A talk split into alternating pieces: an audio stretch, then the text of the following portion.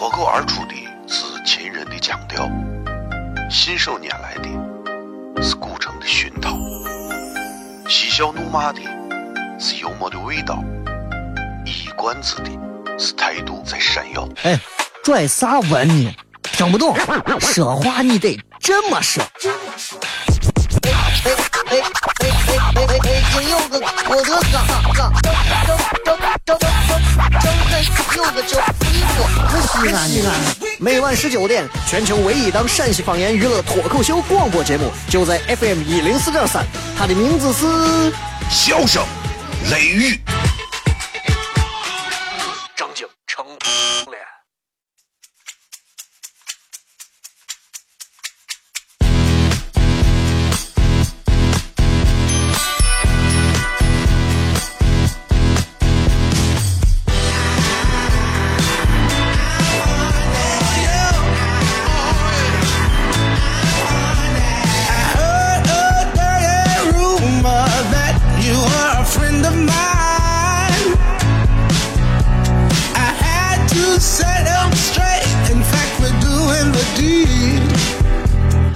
这里是 FM 一零四点三西安交通旅游广播，在每个周一到周五的晚上十九点到二十点，小雷为各位带来这一个小时的节目《笑声雷雨》。各位好，我是小雷。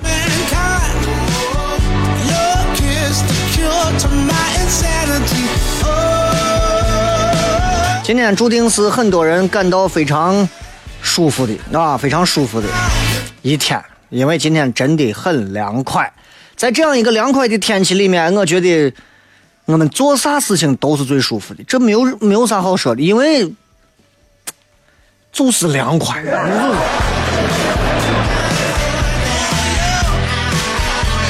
所以你知道，就是哇，在这个天气里头，不管你是在屋睡个觉，街上头溜达溜达，运动，或者就是开车，窗户摇下来，啊，小风随便吹进灌进车窗，哇，那种对于皮肤。那种舒适感啊，太棒了，太棒了，啊！当你有了这种状态的时候，我觉得做啥事情都会好。西安啊，虽然说你看最近这两天两天这个暴雨确实是挺那啥的，呃，甚至还有人可能因此可能有了生命方面的一些危险，但是整体来讲的话，你看今天从昨天晚上到今天，其实西安的这个整个的空气天气。其实是一个非常舒爽的天气，对于每一位生活在这个城市的朋友来讲，我觉得很幸福。啥是幸福？这就是幸福。我们总是在炎热的时候把自己放到一个封闭的空调房子里面，殊不知，殊不知，其实最幸福的东西是我们最能唾手可得的那些东西。殊不知，所有能给我们带来幸福的东西，都是那些街边随处可见的东西。有时候抬头，你看，我们一看见蓝天白云，我们就觉得欣喜。这很奇怪啊，人从来没有任何人教过你，记住蓝天白云就是好心情。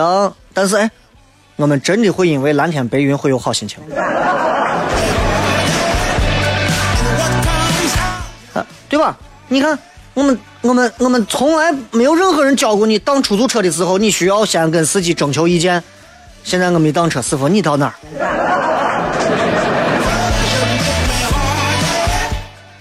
这这不知道是谁惯的谁，对吧？八月一号开始，西安的出租车调价调到了十块钱，这也就预示着，我更愿意跑步和走路了。啊，你你看，前两天我上周开放麦的现场，有一个老听节目的一位伙计，然后到了现场就给我非常非常交心的给我谝了几句。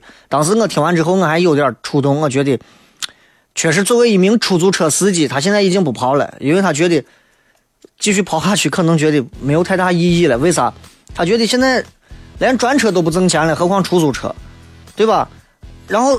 我觉得这伙计是一个很真诚的一个地道的一个西安人，所以他跟我讲说：“小雷，你看，我开出租车，我跑了那么多年，我现在不跑了，原因很简单，因为我觉得出租车，对吧？现在专车也好，啥车也好，人家大车也好，出租车就干不过人家。你现在还要闹这闹我，就不行。为啥？不能怪任何人。”自己把自己给作死。我细细想了想，我觉得如果我在节目上说你们出租车自己把自己弄到这个境地，我觉得显得我这个人非常的狭隘。但是作为一名出租车司机，人家自己说的原话是给我这么说：“他说小雷，我给你明说，我觉得就是俺们自己出租车，你自己把自己给弄翻到味儿了，对不？你也挑客人，绕路啊，然后监管不力，黑车一堆，对吧？一点也没有啥细节上的东西，文明的东西。但是我打了几回专车。”伢一上车，昆仑山，伢一上车一晕。你这出租车司机一上车，师傅这么热天，把空调开开开了，根本就没开，你给人家骗说开了。就人现在都是这样子，对吧？每一个用户的需求决定了这个市场的占有率。用户喜欢，我们宁可多掏钱，我们喜欢坐在一个干净、舒服，别人把我们。尊重的一辆车的环境里面到达目的地，反正我咋样我都能从南门到北门，我坐车刹车不能刹车我不能倒吗？我还非要在这儿跟你这争来弄去，开车开的跟疯了一样。每一个 F 三车车主都是 F 一退下来的，所以其实很多人说小雷，你你觉得我们出租车司机很不容易，我们如何如何如何如何如何如何对着你。这伙计也说了，拿脚挡车的我从来不挡，因为你对我们不尊重，我绝对不会拉你。所以有些时候司机拒载，你要想想你们的腿得是贱的有毛病。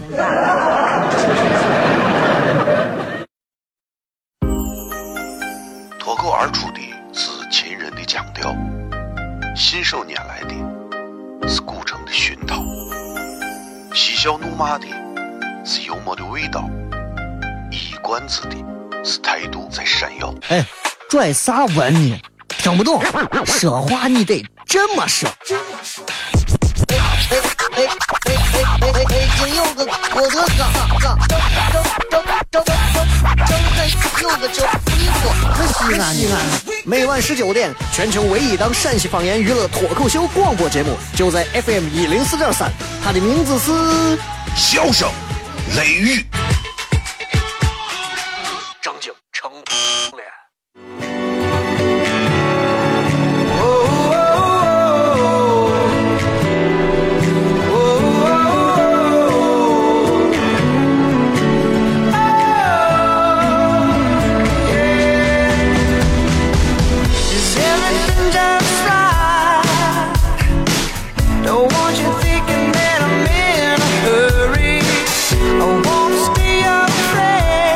位继续回来，这里是笑声雷雨，各位好，我是小雷。当然，说一千道一万啊，其实出租车绝大多数的司机是非常非常辛苦的。对于咱们整个营运来讲，总有那么少数人把整个行业弄得不景气。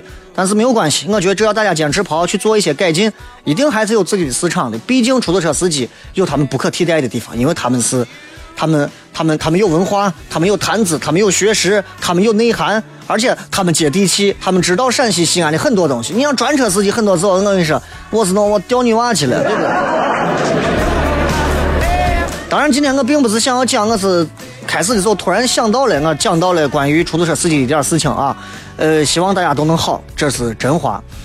呃，闲着没事的时候，我也希望咱们的不管是出租车司机啊。啊，不管是这个，呃，专车司机啊，还是每一个西安人，我希望大家都出去旅游旅游。最近这段时间，朋友圈里面大家都跑出去旅游，都跑出去旅游，所有人，朋友圈最近看不成，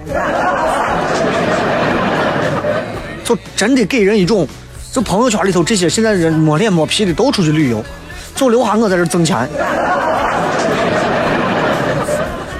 然后朋友当中旅游总是分这么几个门派，一部分人玩的有海的地方，啊，泰国呀，这个这个这个这个马来西亚呀，对吧？呃，就什么什么各个什么塞班岛啊，各个各种岛呀啥的。因为我是一个从来不进水的人，所以我对那些无感。然后很多人可能选择去欧洲几国游，现在也很便宜，欧洲十国游，十日十四国游，下来也就是。一万多块钱，对吧？你能玩很多地方，还有的就选择到附近啊亚洲地区，韩国、日本。就很多人不太喜欢我在节目上谈日本，这是他们民族这个玻璃心的作祟。我觉得大多数的中国人是可以去接受在任何时候去提及日本这样一个邻国的，因为我觉得中国人从之前跟日本有一场战争到现如今，中国人已经完全可以不去那么的害怕日本这个国家了。啊，虽然说这家伙有时候给你说鼓捣点啥，对吧？但是你要知道，就凭旅游经济这一点来讲，我们就能把他们买空，怕他们。前两天我看参考消息，八月二号说的，日本的观光厅，呃，接受采访说了一段话，他说，截至七月十五号，到访日本的游客的数量已经突破了一千万，一千万，啊。呃，上半年中国游客数量上升了接近一倍，截止到六月，已经有二百一十七万人次造访日本。我们这儿成为访日的第一大客源国。二零一五年光一个二月份，光一个今年的二月份，就过年我一个月，中国游客你知道给日本。就是旅游顺差贡献了多少钱？吓死你！真的，就你知道，我们去日本已经超过韩国了，我们现在是第一个，贡献了十亿人民币。很多人不是说不喜欢日本吗？不是说他疯一样的往日本涌。真的，我觉得这是一种变相的想把日本岛给压沉的一种做法。然后这个新闻你知道，当时在网上、微博上最近一出来，网友很多转发评论，我也看到了。然后网友就说：“哎呀，这说去日本的中国人这是不爱国的，为啥是不爱国的？为啥不把钱花到国内刺激本国经济？”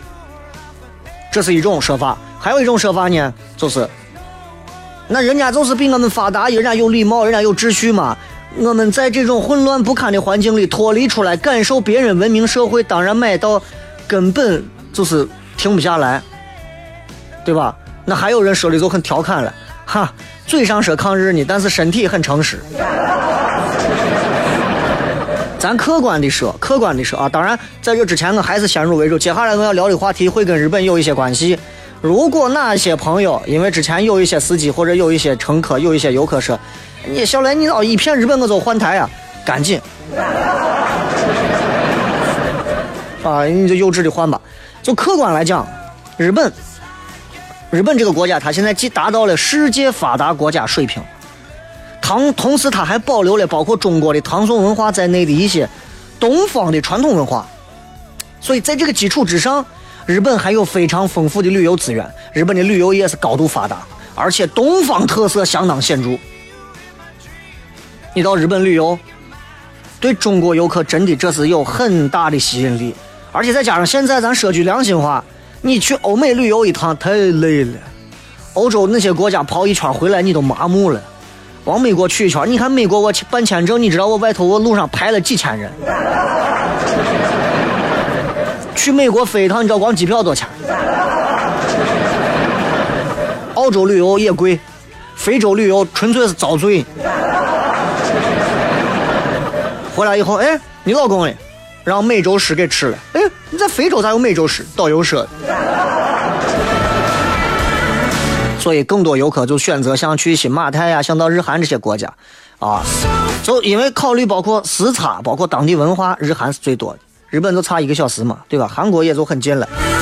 当然，很多人去日本，他们是游山玩水的啊，他不是冲着日本发达的动漫产业。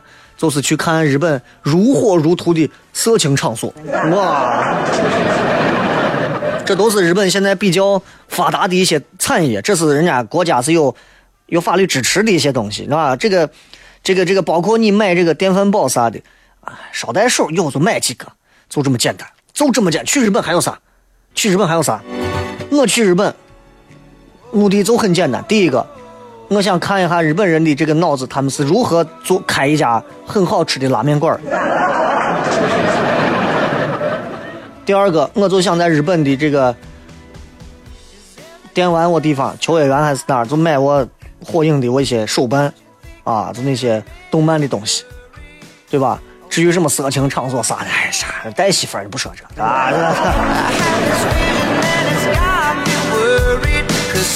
所以很多原因都造成很多游客跑日本。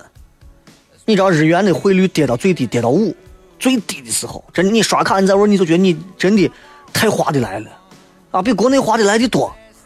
所以你看，日本政府从去年开始，人家把签证要求放宽了，包括一直以来对奢侈品收这个比较高的一个税费。但是最大的因素是啥呢？就咱都清楚，日本的产品，尤其是家用电器，在中国的巨大声望。声望这个东西一旦做出来了，真的你卖多少钱都有人买。尤其中国这个地方不缺一些爱花钱的人，对吧？从去年到今年，包括到现在此时此刻，每天都有人从日本带一些很昂贵的东西，纪念品，包括高科技的马桶座，马桶座能冲洗、能加热，还能放预先录制的音乐啊，放啥啦呀啦。国内媒体整天报嘛，中国游客报日本免税店马桶座全部买光，马桶圈全部买光。说文化方面，文化方面，这是我觉得，这是我觉得我很呃，我会比较青睐日本在文化方面的一个环境上的东西。人说到日本，你不像你在中国，在中国你跟邻居不说话，过两天可能邻居就把你举报了，这种绝对是个变态杀人犯。但是你你到了日本。日本，你就是个哑巴，你在日本也能生活的很好。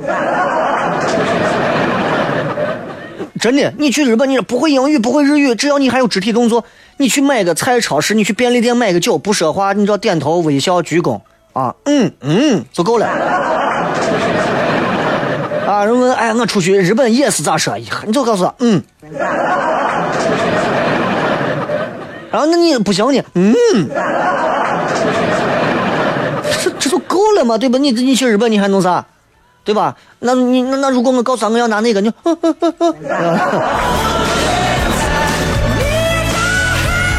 但是你要知道，不管你有啥爱好，你的所有的兴趣几乎都在日本能找到同好，因为他的物质生活会很富足。所以今天我们在揭露为啥很多中国人疯狂的冲向日本啊。大多数的人，你看都会有时间去培养各种的精神爱好，爬山、打球、玩车、唱歌，都是正规专业的。你去大到大到体育项目、民族乐器、吉尼斯纪录、奥运冠军，小到你收集瓶盖就日本啊，各种啥都有。呃，小到收集瓶盖的人、吃热狗的人、收集女高中生内裤的人，都有。真的，因为日本人会把很多东西做的太专业，专业的让你觉得就不会觉得无聊。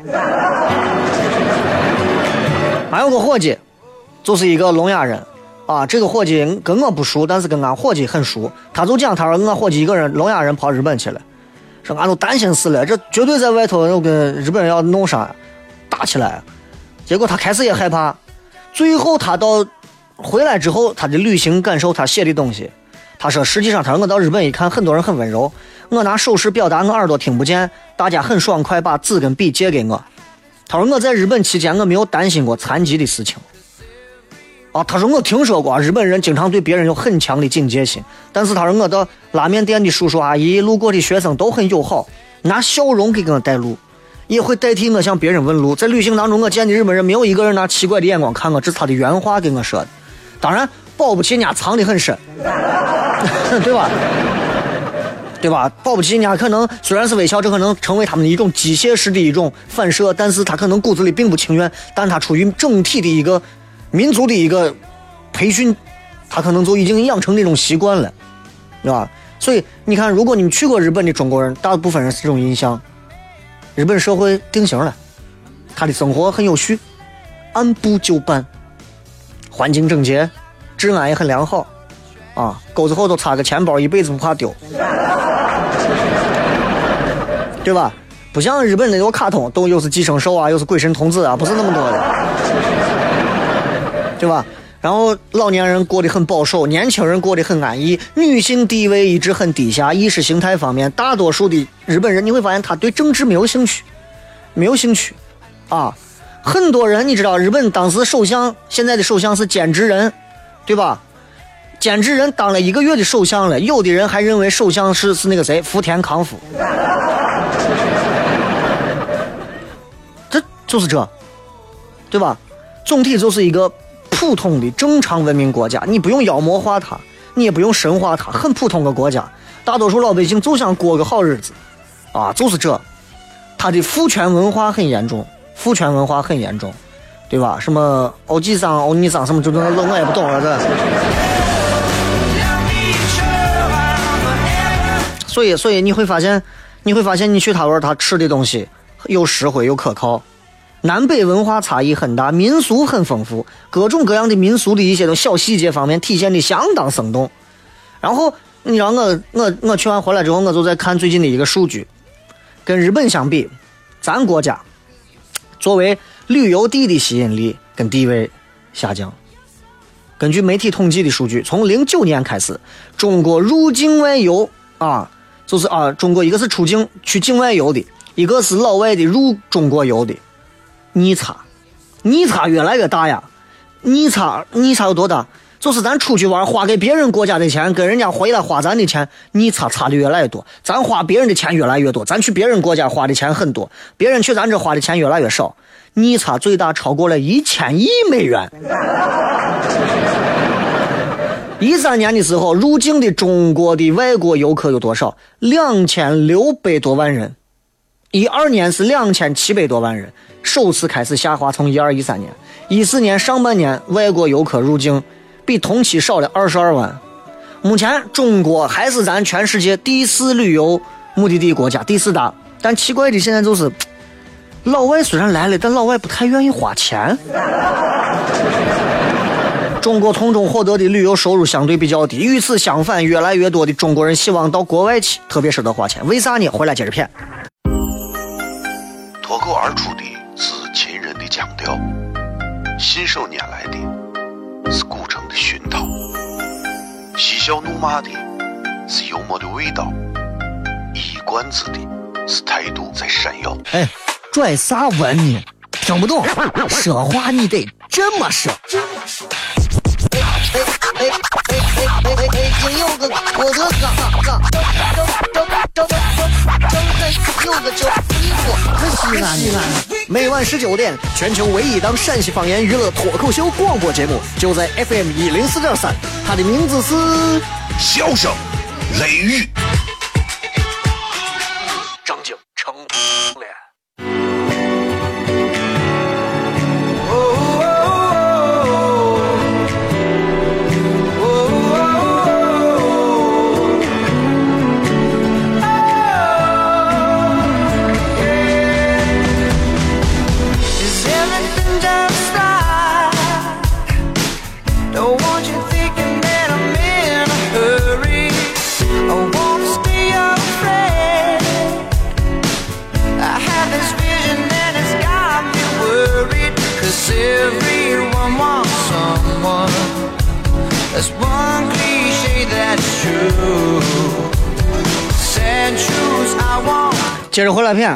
说到为啥很多人现在喜欢跑到日本，而且现在反观我们国家，我们的旅游业现在在出现一些下滑的趋势，很多老外来到中国，不太愿意在咱这花钱，啊，就就就现在来的不少，但是花钱的越来越少。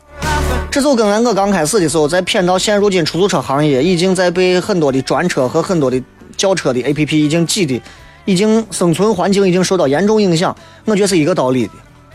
如果我们的旅游真的是在开发那些我们自身那些最棒的、最宝贵的那些文化财富，而不是制造那么大量的人造景观，而不是把所有的钱都花在那些虚而不实的东西上，请的那些导游们光想着如何去挣国人们的钱，国人们也不愿意一个一个的都跑到外头去花给老外去，对不对？从云南那一回的事情之后。你知道前段时间有人找我说是帮他们推一个线路，几百块钱可以去云南。我一听几百块钱去云南，我就担心上当，你知道不？其实我一直我一直特别希望有机会，我能组织上一部分人，咱们一块儿，不用说是呃出国，就在国内，对吧？去个哪儿，大家一块儿组织上，比如说三四十个人、二三十个人一块儿去哪儿，飞到哪儿去旅游一趟。我觉得这会是一个非常有意思的一个享受，全程当中，对吧？我给比如提供一个什么叠个一针楼啊，这这这啥。但是大多数的旅行社并不是很愿意在旅游的这个问题上去做太多的呃不挣钱的文章。其实现在旅游行业对于很多做旅行社的来讲，他们都不挣钱，都不挣钱。大多数你说一个人，比方说你到国内啥地方去，一个人一千五百八十八，可能在你身上挣五十块钱，甚至更少。但是你要知道，我。上大学的那些年，我是学的是旅游专业，我对旅游一直有一个非常、非常、非常深的一个情愫在里头。啊，我的我的几个情愫，一个包括开个面馆，是吧？因为没有找到合适的门面，也没有遇到合适的合作合伙人或者是投资人，我就这个东西先放一放。我只能先研发一些我觉得我喜欢叠的一些面的口味吧。今后总有机会。另一个就是我觉得。就是旅游啊，我是很喜欢旅游。如果有一天我可以的话，我一定我也想开一家旅游公司。我想把每一个朋友都带去，在我自己设计的那些旅游点带大家去玩不一定都是那些有名的地方，不一定都是那些啊出了名的名胜古迹，必须在这儿合影，必须耶摆个，那不是那，不是那。我一直认为旅游是一个非常神圣的事情，旅游像是进行某一种仪式一样的神圣，虽然它是轻松的。它是没有压力的，它是从我们活腻的地方到别人活腻的地方去的。但是你比方说啊，我把你带到上海，我就带你一定要爬一个东方明珠，弱爆了；我把你带带到西安，我就一定要带你去兵马俑，弱爆了，对不对？我把你带到日本，一定都是京都、金阁寺啊，做几个地方弱爆了。我觉得。其实有很多的景点，很多的地方，一样可以感受到这个地方不同的味道，而且会让你留下别样的一种体会。我非常希望能够做这样的东西，但是生不逢时啊，我成为了一名主持人，就是一个就算再努力也不能出太好的活的，没有啥实际成绩的一个，而且还天天会被人偷听，然后来举报我的。一个行业，其实这个行业风险挺大的。最关键的不是风险，幸福感严重缺失。没有人关注过主持人的幸福感，然后所有人都啊主持人。所以你你问问我的梦想，面馆带大家去旅游。昨天在节目上，你看因为下着暴雨，很多的主持人连线回来，所以我就想想主持人也挺可怜的。对吧？一下雨，主持人，你说你再大的腕儿，你得过来给我打个电话。不管这雨好不好啊，这雨下的好爽啊啊！我都快堵死了。不管咋，反正你也能听得出来，主持人也不容易，对吧？所以今天我们聊了一整，从日本的为啥很多人现在愿意跑到日本，反观到我们现在国家的旅游数据明显在掉。其实我们应该做一些反思，包括今后如果大家想要出去旅行的话，我觉得其实完全可以去选择一些。更有意义的旅游项目，有些时候目的地不是最重要的，最重要的是在这个过程当中，怎么样的一种选择，以及和谁去，我觉得这很重要，这很重要。这也就是为啥我一直我说呀，我有一天我要是有钱了，我一定要买一辆保姆车，不管是什么阿尔法呀，还是贵士啊，还是啥车，我觉得我一定要买一辆保姆车，然后带着一家人，因为这是家庭观念嘛，对吧？你要带着一家人，开在一条啊绿绿郁郁葱葱的一条。绿树成荫的一条这个盘山路上，那种感觉，我相信几年之后你回想起来，内心还是充满了一种幸福感。这是今天我想通过节目传递给大家的。因为昨天下雨，所以节目内容很多内容没有办法说，今天好好说。而且从现在开始开始互动，我也不知道大家能给我留些啥样的言，我比较期待大家能够，当然我期待也没有用啊。每天做娱乐节目，每天做娱乐节目，其实也挺不容易的。不过，嗯，这是我的工作，我会尽力做好。今天晚上在九点到十点之间，仍然会送出一百个免费票。如果大家感兴趣，明天晚上没事，确定了，明天晚上没事，请你来抢票。如果你说雷哥，我把票抢了，但是明天我突然有事，我来不了，那我就劝你从一开始都不要去抢这个票，否则我也不会帮你去转发，那你自己对吧？而且每回现在都是一百张票抢完之后，很多人有些有些人最后就不来，让我觉得相当的不负责任，啊！我只能在这弱弱的鄙视你一下。有很多人天天跟我雷哥，我抢不到票，抢不到票，抢不到票。然后这边一群人，我抢到票了，我来不了，我抢到票了，我来不了。那你就不要抢他，我很奇怪，你知道。后来我媳妇告诉我你要淡定，我说为啥淡定？她说你不知道中国人的核心内容、核心价值观就是一个抢字吗？哦，我突然明白了。我如果不说抢票，而是赠票，我相信很多人可能就不会那么。今天晚上九点到十点，我会发出一百张免费票的名额，大家愿意的话点进去报名，获得那个票的二维码。如果不愿意或者不确定，就不要点，因为下周还有，好吗？再次感谢各位，咱们接下来时间开始互动。生活在西安，没有上过钟楼，失败；生活在西安，没有进过秦岭，失败。生活在西安，没有跌过泡沫，失败；生活在西安，没有听过这个，你失败成啥了？你倒是你你你你！每晚十九点，全球唯一档陕西方言娱乐脱口秀广播节目，就在 FM 一零四点三，笑声雷雨。不听很失败，听了人人爱。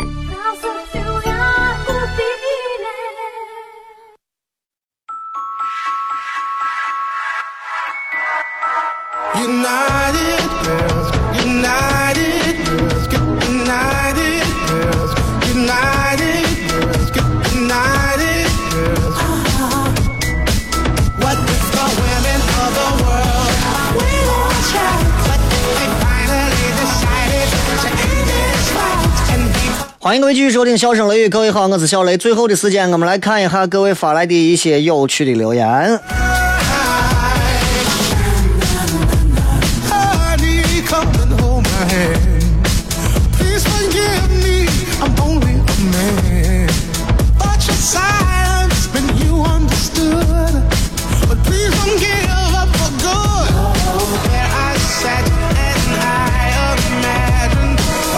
来，我们先来看一下各位在这个呃微信平台里面，包括在微社区里面，大家发来的一些有意思的话，我看了一下，还挺好玩的啊，看一下。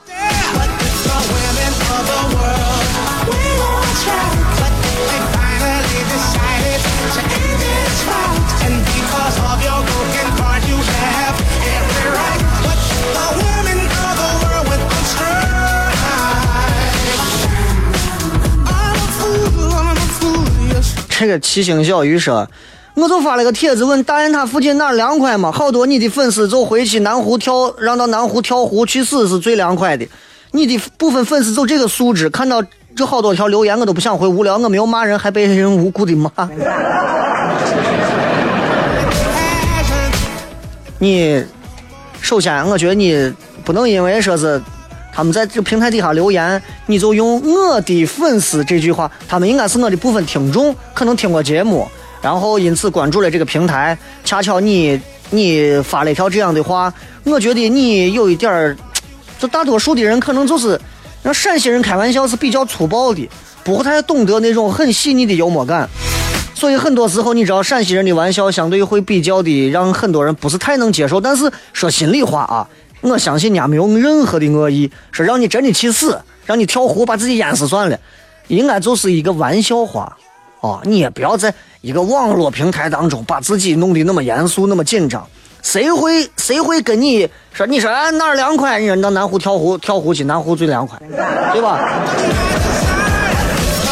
然后你通过这个方式，最后你说我的部分粉丝又是啥素质？我觉得挺没劲的。我又不是 EXO，也不是 TFBOY，对不对？左手右手我也没有慢动作，对吧？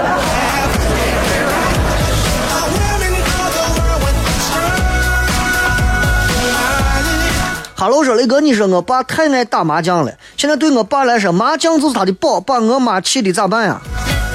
很好办嘛，要不然偷走一张牌，要不然骰子给他偷了。麻将的人，我告诉你，牌最后少一张，打麻将的人就疯了。没有骰子，他们就不会玩了，你明白不？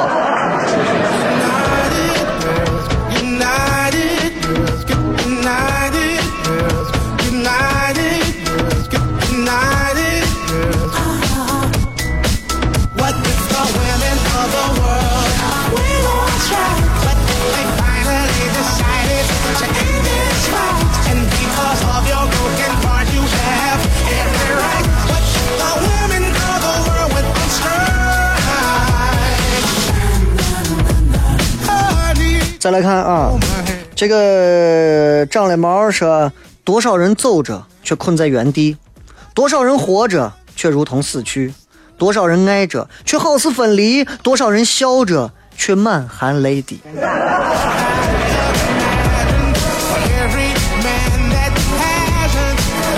这个话听起来啊，似乎颇有哲理。嗯，但是话说回来，就是没有对我们没有实际帮助的这些话，我们都称为无用的鸡汤。啊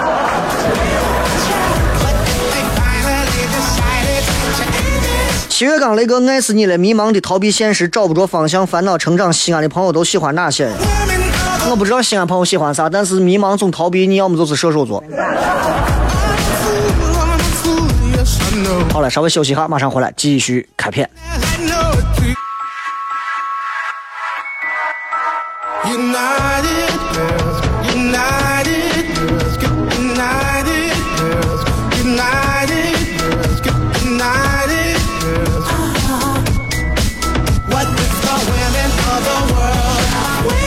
继续回来，最后时间来跟大家在最后的十几分钟的时间里来好好互动一下，来。这个我把微信里面有一些人的好长时间我都没有看的话题，我都拿出来再看一下，在微社区里头啊。这个 雷哥 help me，这个叫啥？这个女娃在开放麦的时候跟我合过影啊，说费不着，不知道以后该干啥，该怎么办？这个月上完就不能在以前的工作室上班了。我是做平面设计的，家里不想让天天对着电脑，父母想让我找一个有五险一金的工作，可是我真的不觉得五险一金到底有啥用。哎，那个你说五险一金真的那么重要吗？父母老说我挂着你以后就有用了，可是谁知道以后啥样？真的不知道该咋办。时代不同啊，所以我们对于很多东西的看法、理解不同，价值观也不同。现在的娃们，九零后的、零零后的，还有几个在外头奔波，是因为为了找一个五险一金的工作。时代在发展，很多东西在变化。以前一切一切是为了稳定，因为那个时候社会社会相对而言，呃，没有现在这么波涛汹涌，没有现在这么就是群雄割据的感觉。现如今不一样了，你知道，你有时候你自己在外头创业，你做好了一个很好的互联网产品推出去，可能就是几千万的资金可能就到了。这个东西搁以前是不能想的，几千万那是一个企业年收入产值的几倍啊，对吧？你这不可能的事情。所以我觉得，如果你的平面做的真的很好的话，你可以考虑一下，今后给我来打工。我真的觉得其实还是挺好的，我还挺期待有一些年轻人，大家可以一块儿来做一些事情，啊，因为我这需要大量的平面设计的东西。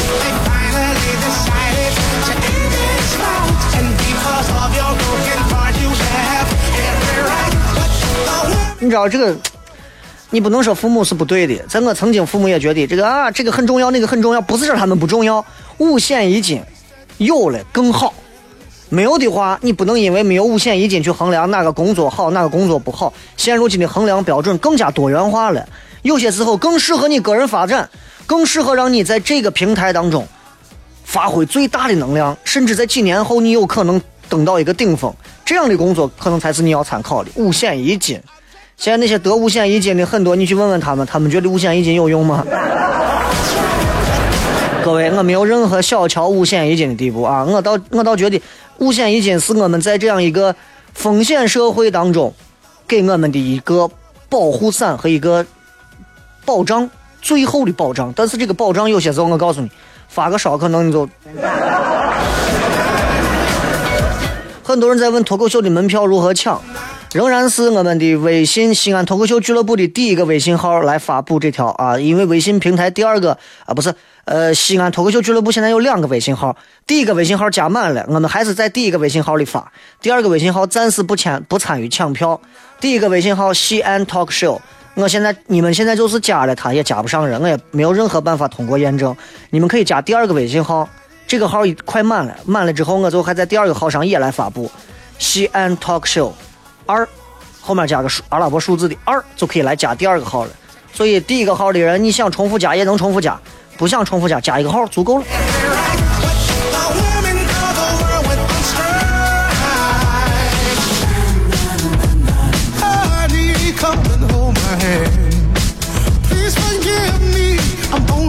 我们来看一看各位在微博上发来的一些有趣的留言啊。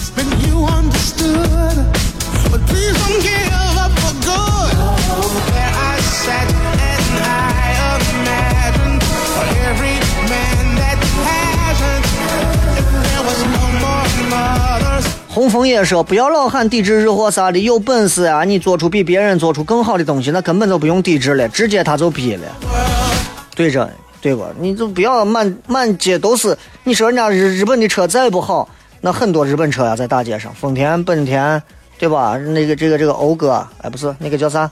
呃，英菲尼迪，啊，对吧？那就是不一样啊，那那。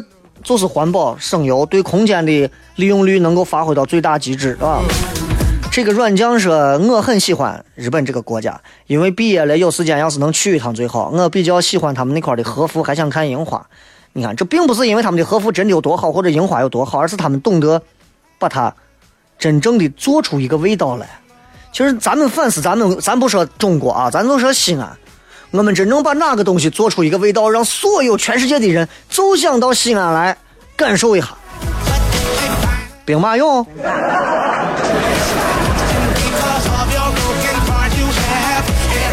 华阴老腔。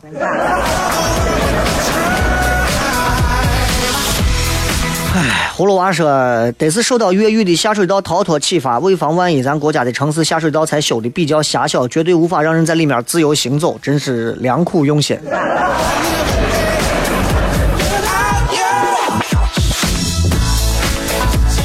董凡说：“雷哥，虽然我没有去过日本，但是我很喜欢听你谝日本。每次听完都觉得我们有太多的东西需要向这个一衣带水的邻国学习。我们应该像我们辽阔的陆地一样，以宽阔的心胸去谦虚的学习。我们这么大一个国家。”对不，在唐朝的时候，唐宋的时候，我们真的是用一颗包容的心，我们就像对待自己的儿子孙子一样对待邻国呀，对吧？就这些小国家，真的。你现在用一个这么敌视的，就证明你是怕他的。中国人啥时候见到老外在路上走着，这不是西安人路上见到老外，不会一见到老外就 “hello”，哎呀呀，老外老外老外，而是随便的，哎咋咋，那就对了，那才对，明白吧？呃，再看啊，这个老虎说，如果笑声雷雨可以找嘉宾，我希望你考虑一下开放麦里那个开场的精神病人加笑的那个人，我没有记住名字，但可以看出比你年龄大。哪位姓梁的朋友在赛格是卖女啊，不是卖那个啥韩装啊，但是他最近可能有点事情啊，但是这个人是我在开放麦当中发掘的一匹黑马，我觉得，你知道一个真正的一个能在开放麦的舞台上。施展自己幽默感的人，他在生活当中被很多人会觉得他这个人有病，但是他真的很有他的一套，而且他没有任何的培训经验，他上舞台之后他就知道在哪个地方该用哪样的笑点。这这个东西我不能说是天赋，但是这就是很重要的一种对于幽默的直觉，稍微加一些后天的训练，他会比别人进步的更快。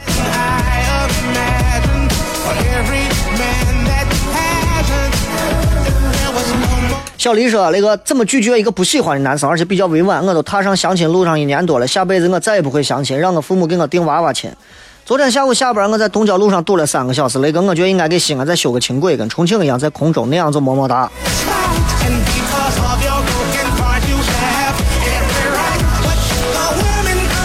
唉，这个拒绝不喜欢的男生，你都定义了不喜欢了，你还不会拒绝，那你，唉。”这个话题咱说了很多遍，都不用说了啊。这个，呃，至于昨天这个下雨在路上堵了这么久，我只能说，也能欣赏到别样的风景啊。呃，小秦勇说，只要有点时间就听笑声雷雨啊，地道的西安方言，正宗的西安味道，就像沐浴在雨后舒爽的环城公园里，看着高楼，看着斜阳。你骂谁年纪大？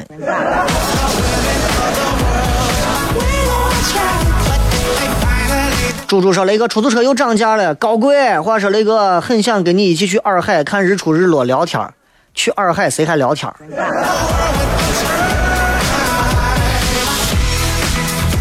明天过后，那个每次发都没有读，想必我的隐身衣炼制成功了，所以这次你也不会发现我穿着研制的宇宙超级无敌隐身衣听你的节目，呵呵呵，很幼稚，你有没有发现？舍本逐末说，喜欢一个人本身就是一件快乐的一件事情，他本来就无关那些人们常说那么我那么喜欢你，我那么在乎你，而你却一点也不在乎喜欢我，让我觉得不被喜欢是一件很滑稽的事情，从而让喜欢变成了一件很痛苦的事。我常问我为啥需要赋予他痛苦折磨自己？喜欢你，我就用我喜欢的方式去喜欢你，即便你讨厌我，也要让我开心的去喜欢你。你有没有标点符号的观念？刘某人说降温了，好不容易可以睡个好觉，昨晚却做了一晚上的梦，大中午的依然在做噩梦，真心累。好几年了，从来没有睡个好觉，不是失眠就是噩梦。有时候睡觉前适当的运呃不要运动，适当的就是让自己稍微的去做一些简单的一些运动啊，包括喝上一杯红酒，我觉得都是有助于睡眠的，或者热牛奶啊，泡脚。这个气泡弹，雷哥，你昨天这是游回去的。我昨天走的路上全段一点都没有堵，照样回到东郊。吓老子一跳，说今晚不要放毒了，要不然我就要犯罪了。最近我马上就要给大家推出的是小雷一系列的跟这些你们最喜欢的馆子的一系列的这个套餐。我最近正在跟大家传播这个事情，传播成了之后，你们凭着它就可以感受一下我带给你们的浓浓的爱意了。记住。小雷的个人微信平台，只要搜索“小雷”两个字就可以了。当然，不管你们搜索不搜索，只有关注了之后，我才能给你们你们想要的那些免费的啊。你跟我一块可以安眠呀、泡沫的，这是后话，好吧？加不加关注不重要，重要的是永远记住，在这个节目当中，我们相爱过。最后的时间，送各位一支非常好听的歌曲，结束今天的节目，咱们。今儿就骗这么多，然后明天同一时间咱不见不散吧，好吧？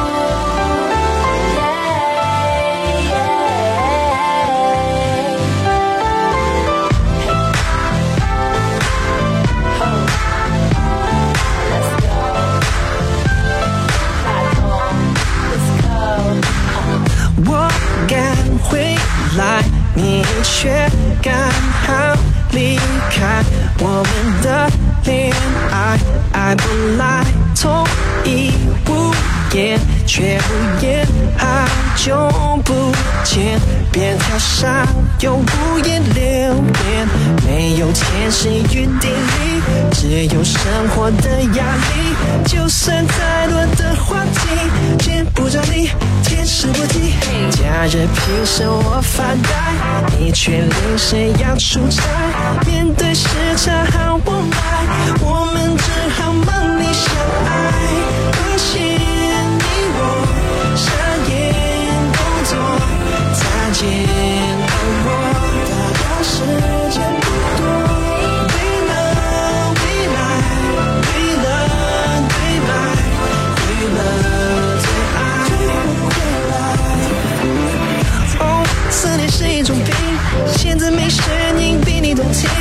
是否已离开地球表面？要遇见你的条件变得好遥远。这空空的家具，我一个人占据，你环保节能的生态品质，永不过时的经典时尚，少数人独享的实之美。中联国际家居家居专家，行业典范，缔造经典家居，诠释品味生活。中联国际家居，大家居，高品。